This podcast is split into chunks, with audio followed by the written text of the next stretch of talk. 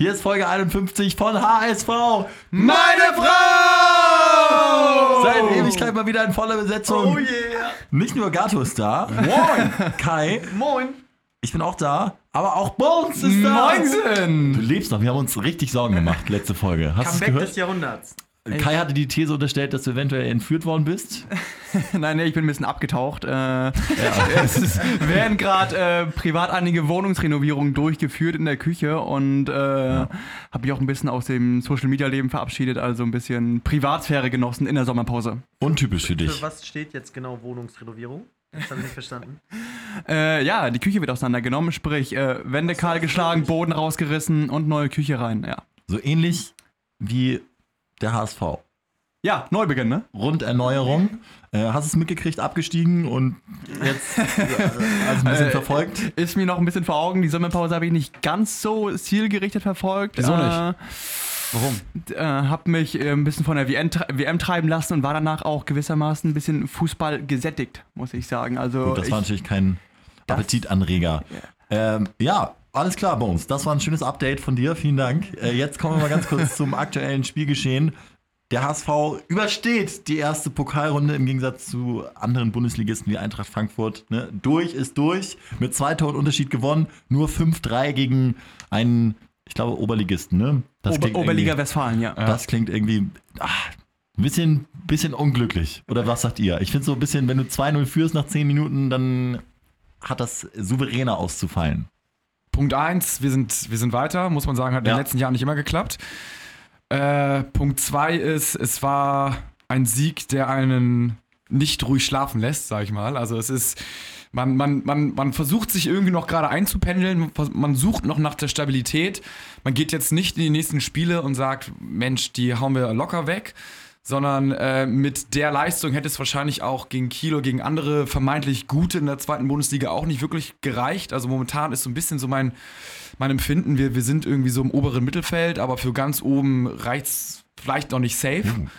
Bescheiden, Und- Bescheidenheitsgato. Ja, ja, aber gegen Bielefeld reicht es auf jeden Was Fall. ist mit UEFA Cup, Gatto? Ist diese Saison ja jetzt durch, auch wieder drin, ne? Weiterhin drin durch den DFB-Pokal. Ja, das ist ja auf jeden Fall. Also, also da sind wir völlig auf Kurs. Ist ja nicht, dass wir nicht auf Kurs sind.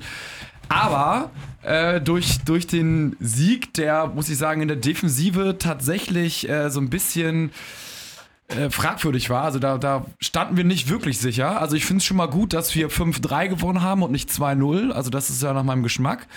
Echt? Ja, finde ich, finde ich gut. Ist ja perfekt. Immer viele Tore und dann kann mal hinten was passieren. Aber wenn du so einen Hüb Stevens Fußball gespielt hättest, dann hättest du jetzt 2-1 verloren. Ich fand die Tore super einfach, die wir gekriegt haben, die Gegentore. Das waren irgendwie so Situationen, die man, glaube ich, auch als kommender Gegner gut einstudieren kann. Ne? Hoffentlich äh, legt Titz da nochmal Fokus auf Standardsituationen. Es war oft so, äh, langer Ball aufs Strafraumeck geschlagen, in die Mitte geköpft und auf einmal waren drei Leute blank. Ja, auf der anderen Seite muss man sagen, zum Glück waren es auch irgendwie Standardsituationen, was du ja durch gutes Stellungsspiel und Training und Taktiktafel abstellen kannst. Also bitter wäre es gewesen, wenn sie uns bei den drei Toren irgendwie überlaufen hätten und auskombiniert hätten und wir hätten völlig falsch gestanden. So. Also es war Ja. beim ersten Gegentor war es ja so ein bisschen so der Fall, aber da war auch echt ein Foul, was nicht gepfiffen worden ist, da war Abseits, was nicht erkannt worden ist. Also äh, Am Ende muss man sagen, durch und ab, auch getroffen im Pflichtspiel. getroffen, aber nicht äh, überzeugt, würde ich sagen. Aber das Tor hat er irgendwie, fand ich souverän Überragend, gemacht. so geil lässig. Normalerweise, jeder andere 19-jährige Stürmer ist völlig nervös und versucht ihm im ersten Kontakt zu rein, reinzuschieben und Ja. er lässt dann den nochmal vor dem leeren Tor aussteigen. Das Und ist dann in, mit Außenriss rein. in bester FIFA-Manier nochmal richtig verarscht. Also, äh, das war sehr gut. Danach war es ein bisschen, bisschen dürftig, obwohl ich auch sagen muss, ich habe da, ab, ab Halbzeit war ich schon wieder bei 2,0 Promille. Konnte ich es wieder nicht so genau verfolgen. Kai hat allerdings genau mitgekriegt, wie La Soga eingewechselt wird und direkt doppelt knipst. Wie hat dir das gefallen, wie er da von der Bank kam und was er im Moment überhaupt für eine Rolle spielt in der Mannschaft? Ja, er hat zwei Gesichter für mich. Also ich finde, wenn er manchmal den Ball hat und äh, jetzt nicht in diesem Spiel, dann wirkt es sehr behäbig und ähm, äh, da gefällt er mir ehrlich gesagt nicht so gut. Da sage ich mir immer so, ach, setz doch lieber auf die anderen Spieler wie Arp und so. Da allerdings muss man sagen, hat er seine Klasse gezeigt. Also er ist einfach unglaublich kopfballstark und man muss auch mal bedenken, dass es unangenehm für den Gegner, der dann vielleicht mit so einem Arp eher auf flache Bälle eingestellt ist, auf mitspielenden Stürmer und auf einmal musst du als Abwehrspieler komplett umstellen und musst auf einmal hohe Bälle verteidigen gegen einen kräftigen, bulligen Stürmer. Insofern, ich glaube, er ist nicht das Mittel, um ähm, alleine mit ihm in der Spitze aufzusteigen, aber er ist auf jeden Fall mit seiner Art sehr bereichernd für die Variabilität des Spiels. Das glaube ich auch. Und er ist aber halt natürlich relativ begrenzt, weil du kannst mit ihm nicht irgendwie krass schnellen äh, Konter-Umschaltfußball spielen und auch irgendwie so der mitspielende Stürmer ist er bedingt, sage ich jetzt mal. Aber natürlich im 16er ist er wahrscheinlich der beste Stürmer der zweiten Liga. Und da machst du ihm halt nicht so leicht was vor. Und das hat man jetzt halt auch gesehen. Aber er muss natürlich Aber was meinst du mit Position im gebracht 16 werden. das, was, meinst, was meinst du mit im 16er einer Ja wenn, der er besten? da, ja, wenn er da den Ball bekommt, äh, irgendwie Flanke. Aber hoch muss er hinkriegen, ne? Ich, Ja, aber flach, flach, er macht auch viele Tore flach. Also auch schießt auch viele Dinger rein und äh, setzt einen Körper davor und Ball in dann ins lange Eck oder kurze Eck. Also das würde ich nicht unbedingt sagen, dass es nur hoch ist. Also im 16er ist er eine Waffe, hat einen sehr guten Schuss auch. Ja.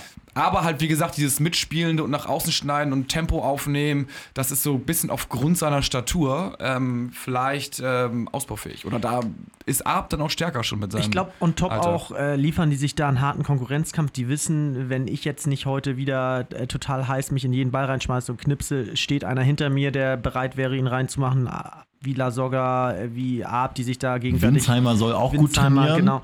Und das, hast, das, das ist halt nicht schlecht für die Saison. Das hast du zum Beispiel auf der Torwartposition jetzt nach dem Spiel leider überhaupt nicht. Ne? Mickel hat da überhaupt nicht brilliert. Pollersbeck kann jetzt eigentlich wieder vier Tage die Woche feiern gehen und weiß trotzdem, Ja, dass wobei- er gesetzt ist. Ne? War Mickel so schwach außer die eine Situation? Also ich, Also ich, er selber meinte im Interview, nur mal um das zu Ja. belegen, ähm, ärgerlich, wenn man mal die Chance kriegt und dann überhaupt nicht so glänzen kann. Okay. Ja, aber das, das sind ja auch zwei, zwei Paar Schuhe. So, bei Mikkel, der ist ja klare Nummer zwei. Und selbst wenn er jetzt ein überragendes Spiel gemacht hätte, wäre er jetzt ja wahrscheinlich wieder auf die Bank gegangen, weil Pollersbeck ist sozusagen die Nummer eins und das war ja so, Pollersbeck war angeschlagen, Mikkel hat gut trainiert, er sollte jetzt mal so ein kleines Bonbon bekommen, ist ja auch ein super Teamplayer, springt bei jedem Tor auf und, und spielt jetzt. Und ich glaube, er konnte sich gar nicht so richtig auszeichnen. Das war ein sehr unglückliches Spiel für ihn. Und bei den Stürmern ist es so, dass jetzt Arp hat vier, vier Pflichtspiele gemacht, sozusagen äh, viermal getroffen, also natürlich mit der, mit der U23 inklusive. Winsheimer hat jetzt bei der U23 gespielt, hat U21, getroffen. Äh, ja. U21 hat jetzt da gespielt und getroffen. Und Lasogga trifft jetzt halt. Also da kannst du halt mega aus dem Vollen schöpfen und da ist halt eine, echt eine super dankbare Situation. ja. Ja, aber das ist jetzt, die haben einen richtigen Konkurrenzkampf und Pollersbeck und Mickel, die, da ist es halt äh, klar verteilt. Und das war so ein Goodwill-Ding, glaube ich, dass er Also sehe ich auch so, aber ganz interessant trotzdem, viele sagen ja, Mickel ist der bessere Fußballer als Pollersbeck, ne? Also, ich Ja. weiß nicht, also wusste ich auch nicht, aber mit der, mit der Kugel am Fuß, also ein bisschen bessere Passtechnik, äh, Tick mehr Übersicht, bisschen mehr Ruhe am Ball und dafür ist Pollersbeck dann wiederum einfach ein guter Torwart im klassischen Sinne. Ähm, Bones, hast du das Spiel gesehen? Kann man dich hier mit reinnehmen in die Diskussion? oder? Ich habe den äh, Ticker verfolgt gesehen, habe ich es leider nicht. Weil ich Ja, halt gerade den- äh, den Boden weil schleifen. Aktuell war und die Küche gekauft habe. Ja. Also. Gerade gerade die Äh, Fliesen neu Aber ich habe es verlegt. ähnlich, äh, das, was du auch gesagt hast, gelesen, dass die äh, Tore eigentlich äh, für eine wirklich äh, berufliche Profimannschaft zu leicht kassiert worden waren für den HSV. Also es waren, glaube ich, zwei Diagonalbälle mit einem, mit einem zweimal quergelegt im Strafraum und man war da mehr oder weniger blank aus Erntebrücker Sicht. Und ich glaube, beim dritten Gegentor hat Mickel ja mehr oder weniger ähm, dem Gegner den Ball in die Füße gespielt und hat dann äh, den noch faulen können, damit er nicht durch ist. Also ähm, Ich muss auch sagen, das nervt, weil äh, als Trainer hätte ich da mir mal die Jungs zur Brust genommen. Du, stell, du vertraust da diesen jungen Leuten. Da, der, der Kommentator kam schon an, hat Titz sich da einen Gefallen getan, dass er jetzt den dritten äh, Jungen unter 20 Jahren reinbringt. Und es nervt, weil die Jungs müssen einfach mal wissen, dass es für sie eine Riesenchance ist gegen einen Gegner, der absolut machbar ist. Da hätte man jetzt mal zeigen können, wie solide man geil nach vorne verteidigen kann.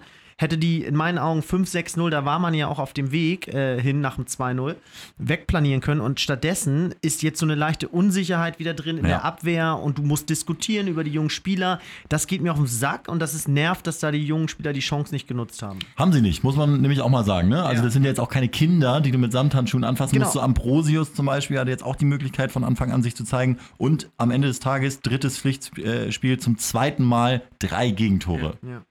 Ja, und dann kommen auch die Kritiker wieder im nächsten Spiel, wenn, wenn der HSV verliert, ja, die Abwehr ist nicht gut genug und so. Das nervt. Anstatt, da hätte man jetzt mal ein bisschen Ruhe haben können, so eher das Lob kassieren können. Mensch, der HSV, tolle junge Mannschaft, spielt er voran. Stattdessen bist du jetzt so negativ im Fokus. Und es ist nicht zu viel verlangt, gegen die sicher zu stehen.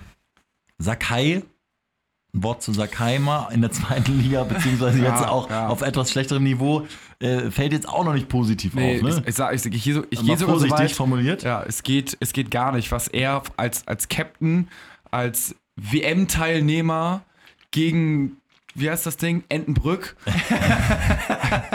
wie, er, wie er das, wie, wie, was er da abliefert und vor allen Dingen dann auch eigentlich, also völlig auch zu Recht Höchststrafe in der Halbzeit gegen Knost ausgewechselt. Ich weiß gar nicht, ob du überhaupt schon mal irgendwelche Pflichtspielminuten gesammelt hast. Eventuell verletzungsbedingt, aber ja. beim, beim HSV gesammelt hat. Äh, aber der, also der hat, der, das war echt schlecht und der muss sich steigern und eigentlich darf er nicht in der Anfangself stehen. Die Frage ist so ein bisschen. Das Problem ist, dann sind nur noch Junge hinten, ne? Wer, Und das wer, wer wirklich gut war gegen Bayern auch, war ja Wagnermann, ne? Ja. Den kannst, der spielt auch außen, ne? Ja, ja, spielt, spielt Außenverteidiger. Den musst du eigentlich, den musst du bringen. Die Frage ist Also dann, eigentlich ist er Linksverteidiger, da ist Santos natürlich gesetzt, Ja. der ja wirklich äh, Santos und Mangala äh, Ja, sind ja, ja, die ja, beiden, die, für, gut. jeden ersichtlich positiv auffallen, so in, in den Spielen, die sie jetzt gemacht haben. Ähm, und aber trotzdem kannst du ja, ich, gefühlt würde ich jetzt sagen, wenn du Linksverteidiger spielen kannst, kannst du auch Rechtsverteidiger spielen. Dann. ja, Also es ist ja, mir, ist mir, ja, ist müsst- mir müsst- lieber. Müsstest du eigentlich, ne? Falscher Fuß, wenn du irgendwie links oder rechts, aber müsste eigentlich gehen. Also. Ja. Aber, aber so mit Sakai ist im Moment ein Dorn im Auge. Ja, finde ich auch. Und das sind auch alle sehr, sehr unzufrieden, auch auf der Tribüne und so, wenn man dann noch so mal die Foren durchliest und da wird schon so ein bisschen. Also das mu- muss jetzt, darf auch gar nicht in die Trainerentscheidung mit einfließen, das muss ja noch Leistung gehen, aber trotzdem, äh, es, ist, es ist sehr, sehr äh, ungenügend, was er da momentan abliefert. Kai, glaubst du, es- man muss so in der Mannschaft so seine Eckpfeiler haben? Muss ja gar nicht das Alter unbedingt sein, aber dass es so gestandene Spieler sind. Also, dass du zum Beispiel jetzt Santos hältst, wäre schon wichtig. Scheint ja jetzt auch so zu sein, dass Paris sich einen äh, anderen geholt hat. Äh, Felipe Luis ähm, auf der Außenverteidigerposition. Nee, Paris stand gar nicht zur Debatte, oder? Santos? Ähm, Nein, Auch Leverkusen. Äh, Leverkusen Leverkusen. war bei Santos dabei. ja, ja, genau. Aber irgendwie, das hing ja alles miteinander zusammen. Äh, Ja, genau, und dann haben die, er seinem Wendell Berater irgendwie so rumgedruckt, zu- genau, und das, ja. da hat Leverkusen gesagt, okay, das ist mir alles zu viel, das, wir sind lieber wahrscheinlich Paris raus. war ich jetzt bei Ja. Boateng und also, aber egal. Sieht jetzt so aus, als würde er nicht wechseln und das wäre wichtig, darauf wollte ich hinaus. Irgendwie ist ja schon auch was dran, dass eben doch sehr viele Junge beim HSV spielen, was ja auch gut ist, aber das ist natürlich schwierig dann in Einklang zu bringen mit den Erwartungshaltungen an die äh, sehr junge Mannschaft. Total. Im Optimalfall brauchst du halt diese Eckpfeiler. Ich glaube, äh, dazu gehört Holtby, dazu gehört ein Hand, der noch kommt, äh, Santos, ähm, auch Pollersbeck. Also ohne die schwächst du nicht nur dich selber auf der Position, sondern kannst auch noch auf den anderen Positionen, wo die Jungen sich äh, entlasten müssen, äh, 5% abziehen. Deswegen äh, ganz wichtig, dass du da noch ein paar alte Stützen drin hast. Und ganz ehrlich, bei Santos sieht man, ähm, dass der einfach noch eine Klasse mehr drauf hat als seine Gegenspieler da in der Liga. Und Ja. äh, es wäre jetzt sportlich. Unglaublich, dass der vom Hof gejagt werden sollte in der Winterpause, Genau. ne? Denk also mal drüber jetzt, nach. Genau, ganz ehrlich, am Ende sind wir auch noch ein Fußballverein und wollen wieder aufsteigen und da wäre es jetzt sportlich in meinen Augen eine Katastrophe, einen der besten Spieler abzugeben. Und vor allen Dingen hat er noch ein paar Jahre Vertrag, ne? Also nicht, dass es ja der Vertrag jetzt nächsten Sommer ausläuft. Also da kannst du er- erstmal, wenn du aufsteigst, den Vertrag verlängern. Und äh, solltest du, warum auch immer ihn abgeben wollen, nächsten Sommer kannst du ja auch immer noch eine Ablöse erzielen. Also das Jetzt kriegst du ja auch gar keinen jetzt. gleichwertigen Ersatz mehr. Also insofern steht das in meinen Augen nicht zur Debatte. Ja, gut, aber die Ablöse, die im Raum steht, ist natürlich verlockend dann, ne? Wenn das so 20 bis 30 Millionen sind. Ja, aber, aber ich finde, also ganz ehrlich, 20 bis 30 Millionen ja, aber kannst du die sinnvoll reinvestieren? Pff, Ich würde jetzt lieber dann alles da reinlegen, dass Hm. man mit einer gestandenen Mannschaft irgendwie den Aufstieg da anpeilt. Also Hoffmann hat ja auch zu den 20 Millionen gesagt, ähm, die stand im Raum, aber ähm, Leverkusen hat nicht annähernd diese Schmerzgrenze ausgetestet. Also man hat ein bisschen hin und her telefoniert, aber man war bei weitem nicht in der Nähe dieses Betrages. Okay. Ja, gut, aber ja, ich bin natürlich auch dafür, dass er bleibt. Und davon abgesehen hat man eh das Gefühl, dass Becker ganz gut gewirtschaftet hat. Ne? Also ich glaube, es gab ja sogar einen Transfer plus das erste Mal. Leichtes, genau. Und heute noch äh, Kostic jetzt nach Frankfurt. Ähm, zwei Jahre auf Leihbasis mit Kaufoption. Bones, was ist noch so an Geldern reingeflossen? Irgendwie DFB-Pokalprämie, wie hoch ist die? Erste Äh, Runde? Und ja. Zweite Runde planen wir auch mal ein. Schöne, schöne Frage. Tatsächlich, ähm, die erste Runde bringt ja so roundabout 100.000 Euro und durch den äh, ja, fast wieder erstmaligen Einzug in die zweite Runde kommen die nächsten 300.000 in die Kasse. Was bringt die nächste Runde dann? 600.000, das verdoppelt sich immer mehr oder weniger und ähm, die Geld, Dann was der HSV dringend benötigt. auch Ne? noch, ne? Wenn du dann, Genau, also reine DFB-Pokalgelder ähm, kann man immer vom Doppelten ausgehen pro Runde. Und spielt das auch eine Rolle, ob man dann zu Hause gelost wird oder werden die Einnahmen dann eh geteilt? Nee, also die Einnahmen sind fest pro Verein 300.000. Ah, egal, und ähm, die, Heim, ähm, die Heimmannschaften haben dann entsprechend noch das Glück, noch Zuschauereinnahmen generieren zu können. Ähm, abgesehen von den Drittligisten, die sowieso immer aufgrund der schwächeren Teams Heimrecht haben, per Und wenn se. du natürlich das Fernsehspiel ziehst gegen anderen Bundesligisten oder gegen Bayern oder so, dann nochmal. Ja, beispielsweise jetzt Hansa Rostock gegen Stuttgart. Viel Heimspiel, Samstagabendspiel Aber- und noch ähm, Erstligist. Ne? Das ist HSV ja sehr wahrscheinlich, oder? War sehr beliebt deutschlandweit und da macht es doch Sinn, dass die Fernsehanstalten den HSV aussuchen. kommt auf den Gegner an. Also ich glaube nicht, dass jetzt ähm, Rödingen, die gegen Dynamo Dresden weitergekommen sind, das Samstagabendspiel gegen den HSV kriegen in der nächsten Runde. Also da müsste dann schon so ein Erstligist her, glaube Nee, ich. nee, erstmal erstmal irgendwie ins Viertelfinale kommen. Sehe ich auch so. Deswegen erstmal die kleinen die Gegner, die Oberligisten, die sich durchgemogelt Ja. haben an den HSV, dass man so mit ein, zwei Millionen ins Halbfinale kommt und dann. Halbfinale DFB-Pokal. Eigentlich ist mir der DFB-Pokal komplett Latte. Es Außer sei du denn, man gewinnt ihn. Ja, oder, oder du bist in der zweiten Liga. Dann Jetzt, jetzt ist das aber auch noch ein langer Weg äh, Ja. bis, bis zum Aufstieg. Sag mal, wie ist denn die aktuelle Trainingsarbeit? Ich meine, Stübi hat die doch genau beobachtet. Nee, ah, das stimmt nicht, aber ich habe mir, das kann, nicht ich nur jeden Tag jedem, da, oder? kann ich nur jedem empfehlen, auf rautenperle.com, äh, der ehemalige Mats Up Blog, da gibt es einen Gastbeitrag von, ähm, ich habe den Namen vergessen, ähm, so ein Typ, der die Trainingsarbeit der letzten sechs Monate ausgewertet hat. Der hat sich fast jede Einheit reingezogen und hat quasi ähm, systematisch analysiert, wie da gearbeitet wird. Und um es mal runterzubrechen, ähm, Vergleich, also er vergleicht dann zum Beispiel die Warmmachspielchen mit äh, Simeone-Aufwärmspielchen oder Tuchel-Aufwärmspielchen, was auch wieder super interessant war, was die teilweise für äh, Passformen drin haben. Ja. Und äh, um es wirklich mal ganz kurz runterzubrechen, Gistol war eigentlich ein guter Trainer, der auch modernes Training gemacht hat. Das Problem ist nur, er hat ja diesen, ich sag mal, Klopschen oder Rangnickschen ähm, Ballgewinn und dann schnell nach vorne Fußball trainieren ja. lassen, Ja. schnelles Umschaltspiel äh, äh, trainieren lassen. Das hatten allerdings viele Bundesligisten oder die Mehrheit der Bundesligisten, so 70, 80 Prozent schon implementiert, sag ich jetzt mal. Und dann bist du natürlich direkt im Nachteil, wenn du Mhm. äh, mit einer Mannschaft, die das jetzt gerade übt, gegen eine Mannschaft spielst, die das schon lange kann, so wie Freiburg oder, oder äh, Frankfurt zum Beispiel. Und Plus die dementsprechend Gegner haben schon eine Kontersicherung und so eingebaut und so weiter. Ja. Richtig. Und deswegen war er per se schon mal im Nachteil. Und gerade wenn es da, wenn's dann in Rückstand ging, 0-1, 0-2, hatten sie eben nicht das Handwerkszeug, äh, um gegen solche Mannschaften zu bestehen. Das heißt, eigentlich hätte man damals, als Gisto eingestellt wurde, antizyklisch handeln müssen und da schon so einen ballbesitzorientierten Trainer äh, reinholen müssen. Und wie ist jetzt bei Titz? Und ähm, ja, also um es äh, dann nochmal weiterzuführen, eigentlich, wenn du so äh, das, das runterbrechen willst, Gisto war ein guter Trainer zur falschen Zeit. Ja? Und äh, wer wirklich, so das steht da nicht explizit, aber wer wirklich nichts kann, ist Hollerbach.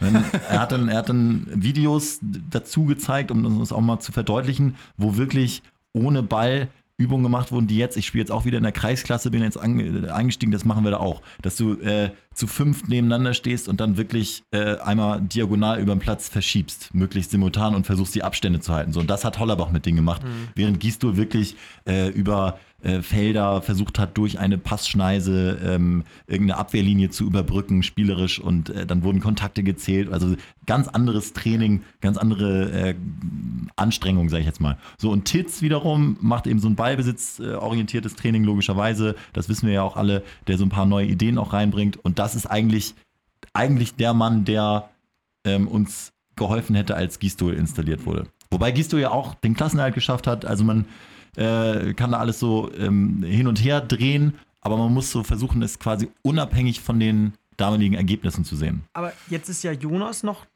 komplett was aufgefallen mit den Zweikämpfen, ne? Was ist dir da aufgefallen? Ja, warte, warte, warte, warte. Erst, erstmal dazu habe ich ein, zwei Fragen. Ähm, erstens, hat er das aus Freizeit Bock gemacht oder ist das ein professioneller Trainingsbeobachter irgendwie? Oder also weißt du das? Oder äh, wie verlässlich, also ist der. Ihr lest es euch mal durch. Äh, der Traini also der hat eine UEFA B-Trainerlizenz Ah, okay, also ein bisschen hat und hat schon Ahnung von Trainingslehre. Und ich muss sagen, dann ist ja wirklich ein Skandal, dass man sich damals nicht über Hollerbach informiert hat. Ne? Ich meine, wir haben es ja schon die ganze Zeit gesagt, aber Ja.